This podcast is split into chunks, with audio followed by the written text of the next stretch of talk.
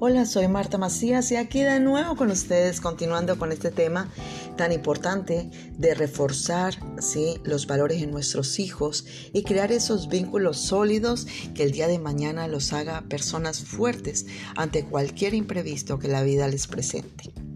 Habitualmente se dice que el vínculo entre padre e hija, e hija es realmente importante, incluso más fuerte que el vínculo de la madre, ¿sí?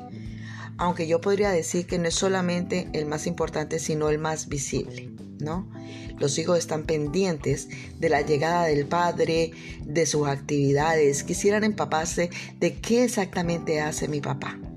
En muchos, muchas situaciones es como su superhéroe que llegó del trabajo a la casa y que viene con una cantidad de sorpresas para ese niño o esa niña. Desafortunadamente no es así. Llegamos cansados, llegamos a veces malhumorados y demás y las expectativas del niño no se cumplieron. Entonces, por eso mismo es necesario dejar en la puertica las situaciones del trabajo y en la casa las de la casa y así sucesivamente para que no sucedan estos altibajos en la vida del niño. La madre influye en, en un nivel más profundo que el mismo hombre, porque es el primer contacto que tiene el niño con el mundo. Es la primera mano que sostiene su manito y le dice bienvenido o bienvenida. ¿Sí? Es ese momento en que el niño siente de que lo desligaron de su madre al cortar ese cordón umbilical y se siente indefenso y que debe depender de esa madre que tiene a su lado.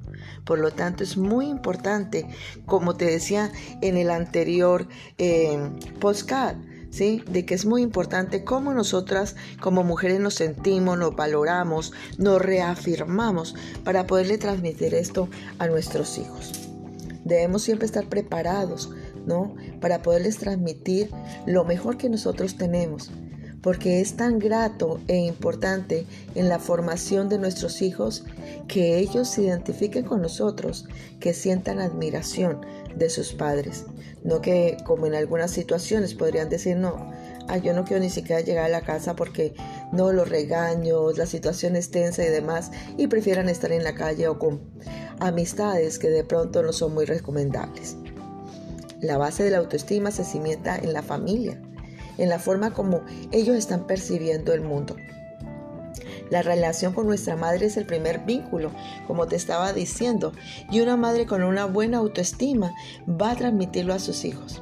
Desafortunadamente, para muchas mujeres no ha sido fácil esta situación, porque de pronto vienen de familias desestructuradas, donde no se les ha validado, donde no se les ha hecho sentir lo suficiente valiosas que son han crecido con carencias afectivas, con heridas en su amor propio, carencia de recursos, de pronto no solamente económicos, sino de recursos familiares en los cuales no tuvieron una oportunidad de comunicarse con sus padres, de comentar sus inseguridades, inseguridades sus temores. Entonces es allí donde es bien importante y recomendable que esa mami comience el camino de autoconocimiento, de comenzar ella a tratar de superar esos, esos aspectos dolorosos que le impactaron su vida, que le dejaron una huella en sus emociones y comenzar a repararlos poco a poco hasta poderse sentir sana porque en muchas ocasiones, cuando tenemos toda esta cantidad de inseguridades nosotros como padres, comenzamos a hacer esos hijos que sean dependientes de nosotros. No les creamos unos parámetros donde ellos también puedan decidir. En algunos momentos queremos que ellos cumplan, sí, los sueños que nosotros no pudimos cumplir. Oh, yo quise ser bailarina, ella tiene que ser bailarina, sí.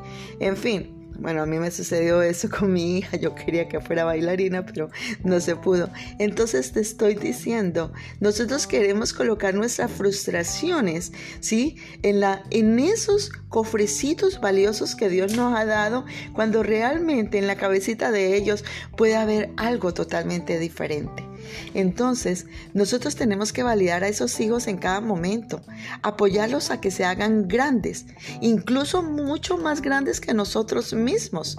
Reconocer que ellos han, venido al mundo como personas únicas y no van a cumplir nuestras expectativas o cubrir nuestras frustraciones.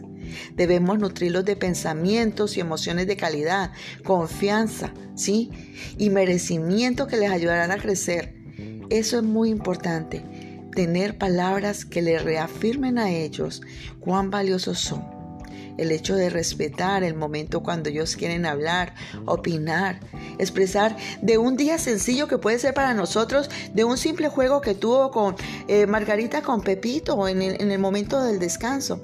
Quizás para nosotros, oh my God, es demasiado tarde, no tengo tiempo ahora para escuchar esas bobadas. No, hazle sentir que ese pequeño comentario que tiene es importante para ti. Sorpréndete. Dile, wow, no puedo creerlo. ¿Eso te sucedió hoy? No, no te lo puedo creer. Maravilloso.